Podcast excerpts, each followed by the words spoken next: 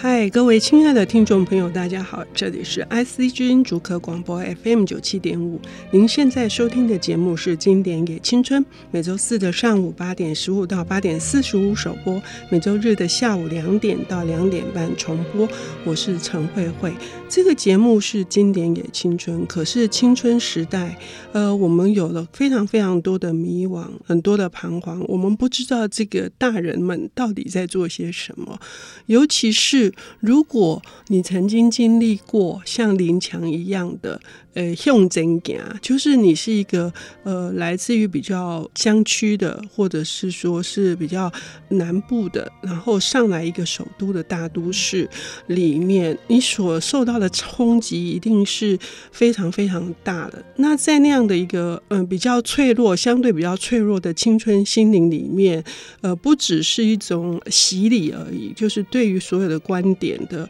重新的去认识，但是呢，它也会奠定我们未来的呃人生观跟价值观，是一段非常重要的时期。在日本呢，也会把类似像这样，他们呃所有在东京以外的年轻人到东京打拼，叫做上京，就是东京上京。还有一种文学叫做上京文学。我们今天要介绍的这本书呢，更是其中的。就是这一类型的开山祖师爷嘛，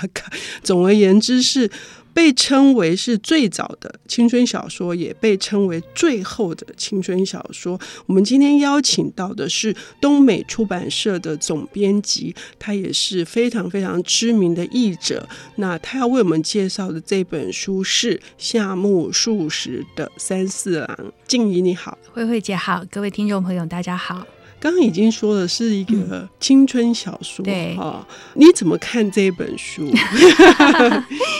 其实呃，我对日本文学的认识，其实，在慧慧姐面前，我是都不太敢讲的。对，所以呃，其实呃，我第一次看到《三四郎》这本书的时候，其实我觉得非常的。就是突然就唤起了我自己的青春的回忆了啊！嗯、因为他这三四郎的故事是，就三四郎是一个从乡下到东京去念书的一个大学生，而且很乡下，是九州的熊本，对，是熊本，对，然后熊本高中毕业这样，然后一讲起来，大家好像都觉得，哎呦，这是哪里来的？那我就觉得，呃，这个就让我回忆起，就是我自己其实也是从。呃，云林的乡下一直念到高中，然后到台北来上大学，嗯、就是那种像慧慧姐讲的，就是说上京啊。那我们会讲说，我们上台北来念书啊，嗯、就是说那种突然一下子从一个乡下偏僻的地方，然后来到一个大都市，然后进到一个学术殿堂，认识了一些完全跟你过去生活完全不一样的人。那种呃人生的冲击，跟你整个视野大开的那种那种感受，我觉得就是在夏目漱石的这个三四郎里面，就把它描写的非常的非常的生动，嗯、就是可以让我就觉得我自己就呃完全的就回忆起我自己以前的这种年轻的时代。嗯，三四郎他呃一路，因为他从熊本到东京需要坐火车，嗯、当时没有新干线嘛，要穿越一千多公里，对对，然后渐渐靠近的心情当然是充满了雀跃的。嗯、可是，一到东京看到那个电车叮叮叮叮，他吓得个半死。那个象征就是一个极度的科技，然后极度的进步。你当时也是这样。不至于吧？当然，可能没有像三四郎到了东京受到了冲击这么的大。嗯、可是，的确也是哎，就是你看，在乡下其实没有什么这种。各式各样的环境都完全不一样，嗯、你没有你没有搭公车的习惯啊，嗯、乡下就只有客运，然后不像坐公车，然后呃，你可能到了台北，你就会发现哇，台北的女孩子都好会打扮，嗯、那我们在乡下好像都没有这个样子。然后呢，同学也是，我觉得就像三四郎里面他碰到的这些老师同学，开口闭口就是这些哲学思想。嗯，那我那时候也是，我就觉得碰到好多同学开口闭口就是沙特，就是卡夫卡。对 卡夫卡，就觉得哇，这是怎样一回事？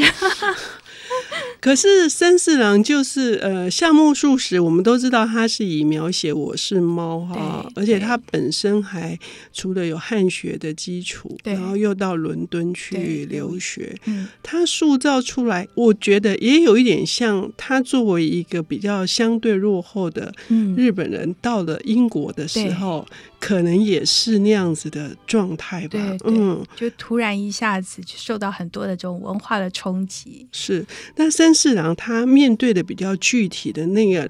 让他产生一些非常多的那个苦恼，他应该有很多的苦恼，因为因为毕竟是一个人，嗯，然后呃，他遇到的这些人以及他当时的那个心理的状态，嗯、可不跟我们聊一下？嗯，对，我觉得呃，在阅读三四郎的时候，其实。你真的就觉得就是一个，你看十几岁的孩子，嗯，然后突然到了一个完全陌生的环境，然后他碰到的每一个人，其实好像都是来自于一个跟他完全不同的世界，嗯，所以他后来他会讲说，他的世界好像是分成三种世界，嗯嗯，一个是呃跟他妈妈一样留在乡下的那个世界，一个是他现在在这个学术圈里面他的这些老师朋友的世界，还有一个是更远大的，他希望去追求的一个梦想。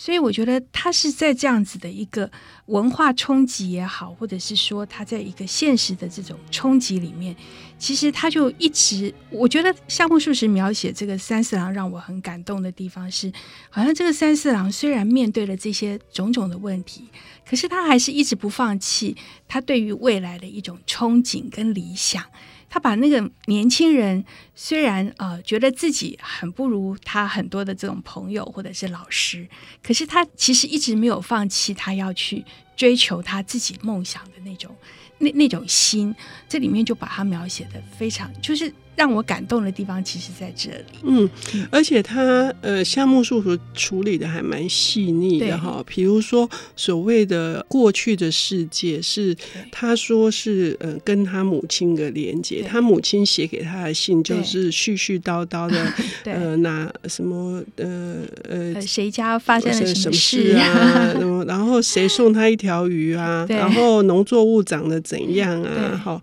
或者是谁又从呃哪里来看他？嗯、可是现实的世界，这些人他又觉得好像高攀不起，可是又非常有趣。嗯、然后追求学问这件事情，他也傻不隆咚的，就是就是那个他也遇到一个很奇妙朋友，跟他完全不同的一个宇次郎。宇次郎。嗯，他跟宇次郎之间的那个交易，嗯，对，也很有趣。嗯，对我那然后他也是，就是呃，一进到学校，他不知道刚开始念大学到底是怎么一个回事。嗯、对，对他一开始很认真的去上课，然后上了又上了不明所以，后来发现原来可以不用上课，然后又发现啊、呃，原来还有一个图书馆的存在，他要怎么样自己去追求他自己想要的东西。嗯，所以我觉得这个其实就是。他作为一个青春成长小说，他是真的就是把那种呃年轻人对于自己自身的这种从迷惘之中去找出一条方向来，就把它描写的很深刻。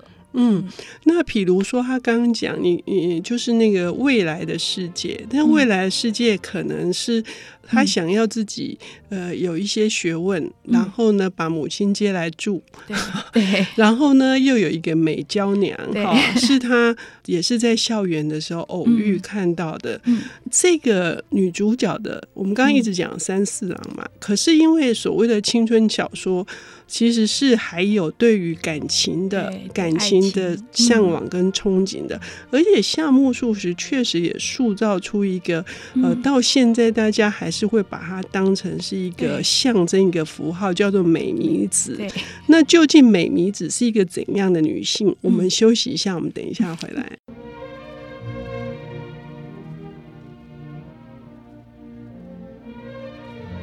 欢迎回到 IC 之音竹客广播 FM 九七点五，现在进行的节目是《经典也青春》，我是陈慧慧。我们今天邀请到的领读人呢，是呃近两三年来两年多吧，哈，呃一直是受到非常高的评价。他们出版的植树，呃无论是选书的作者或者是呃作品的名单，都呃广受大家的好评的东美出版的总编辑李静怡小姐。因为我们今天谈的是夏目漱石的三四郎哈，呃，我们刚刚已经讲，他塑造了一个非常特殊的这个女性，嗯、是当时明治维新，接受西方的这个教养、嗯、西方思想的熏陶的一个这样子的，嗯、看似是非常现代感的女子，美弥子啊。三四郎疯狂迷上他，这是一个怎么样的？就好像很多小男生会爱上那个比自己远比自己成熟很多的的女人。美弥子是一个怎样的？夏目漱石在书里面其实把美弥子描写成一个非常理想化的一个一个女性。那她的第一次的出场的时候，我觉得那个场景就非常非常之美，就是这个三四郎在湖边，然后看到她站在那个湖的对岸，然后就那个光影从那个树梢穿透进来，然后照到她，然后她身上的那个衣服那个图案美到不行，就是说她就是完完全全，我们就可以想一见，就是像那个我们在电影或者是在电视上看到的那个那种女主角出场的那种那那种气场。那这个美弥子呢，就是她的这个出生的环境，当然就是家庭家境很好，但是呃，父母都不在了，就只有他跟一个哥哥。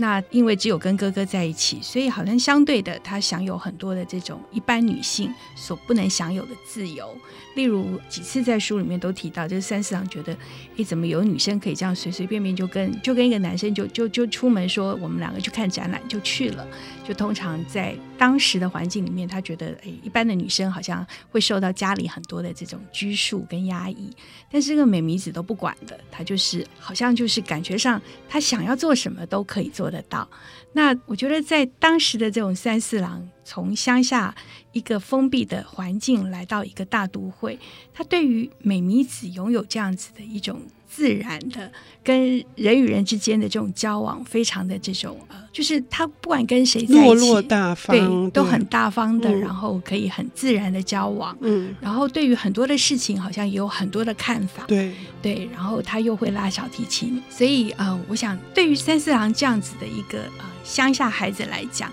那个简直就是一个。完美的一个偶像，嗯，所以他就喜欢上了这个美弥子。我觉得这个是从我们一开始看到美弥子出场就可以想象得到的一个故事的一个发展。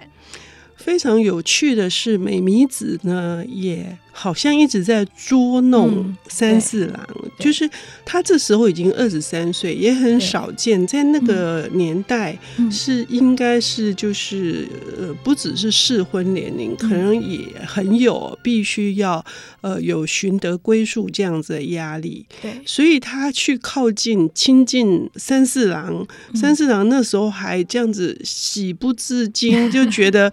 好像他作为一个乡下的的小男生，嗯、他也被看上了，嗯、开心的不得了。可是其实不是这么回事。对啊，就是说，嗯、呃，其实我也后来看了很多呃讲三四郎这个书，大家都会觉得美弥子是一个像谜一样的女人，嗯、就是说，但她其实根本就不可能喜欢上三四郎，可是干嘛三番两次好像就是去捉弄他一样。嗯、那当然，一个其实在这个故事里面，其实另外还有一个。一个男生叫做野野公，嗯，那他就是一个完全是一个学者型的人物，那就是整天好像就是只是忙着做他的研究。那从这个故事看起来，其实美弥子真正喜欢的人其实是那个野野公，嗯嗯、只是这个野野公呢，好像就是沉迷在他自己的这个学术研究里面，对于这个呃明明有人喜欢他，可是他好像是一。一副不知不觉，嗯、所以美弥子或许是想借着呃跟三四郎的亲近，去引起他的注意，让他能够来追求自己，或许也不一定。所以这个呃美弥子对于三四郎这种若即若离，或者是甚至于就是有一点。嗯感觉上有点像在捉弄他的感情，嗯，对。可是三四郎他呃还是浑然不觉的，嗯、他还是会去呃沉醉在美弥子对他释放出好意的时候，嗯、他就有一种晕滔滔的，而且还去向往他可能跟他真正的走在一起的。我觉得真的就很青春哦，就是说完全是把那个小男生内在里面的对于一个理想女性的渴慕。把它描写了出来，可是，在这个过程当中，还有一件事情是这本小说我觉得很值得去谈的是，嗯，像这样子的迷惘，包括美弥子她的对于婚姻的这种渴求，或者三四郎新旧之间的这种，也不能说夹缝，可是他确实是有一点无所适从。那像这样的夏目漱石用一个概念是在讲说。他们基本上都是迷途的羔羊，嗯、我觉得这个真的是太有意思，在贯穿这个整个的叙事的这个主线。嗯，对，就是他这个迷途的羔羊，这个这一句话就是一直不停的重复出现，一直到最后。嗯，当然，这个迷途的羔羊这个意义，我觉得其实它其实可以讲的很浅，也可以讲的很深，嗯、就是说从个人，就是从这几个呃主角。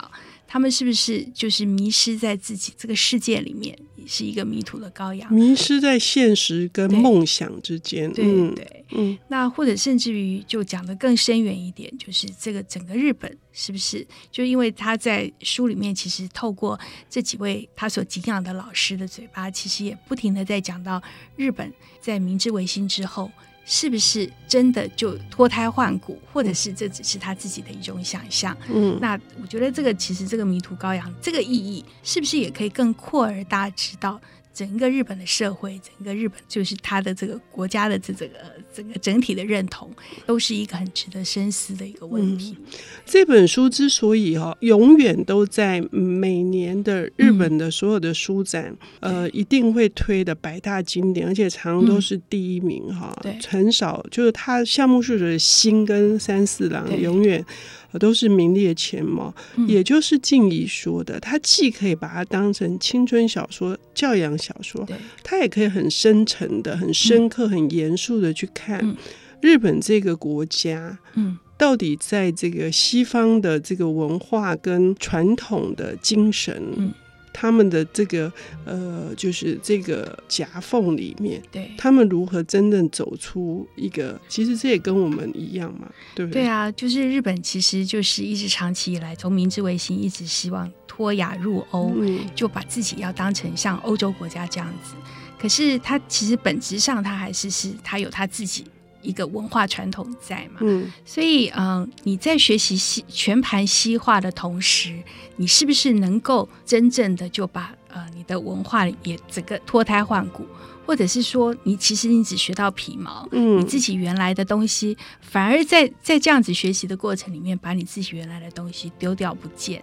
嗯，那我觉得这个其实都是长期以来。不只是在日本辩论吧，我觉得像我们这样子的国家，其实也经常都是面临这样子的问题。嗯、所以我觉得，呃，阅读三四郎这本书，如果能够只是从呃，除了这个青春的迷惘之外，能够更深刻的去体认到他所探讨的这个问题，其实我觉得对于我们自己来讲，应该也是。会有很大的收获。对，尤其是呃，夏目漱石，他被称为日本的大文豪，嗯、影响力这样这样的深远，对而且代表作除了《我是猫》心，嗯、就是这本《三四郎》。对，所以非常感谢静怡东美出版社又重新推出一个这么美丽的版本哈。嗯、我们要呃邀请所有的听众朋友来读这本呃夏目漱石的《三四郎》。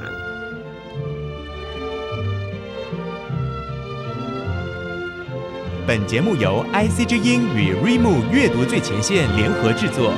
经典也青春，与您分享跨越时空的智慧想念。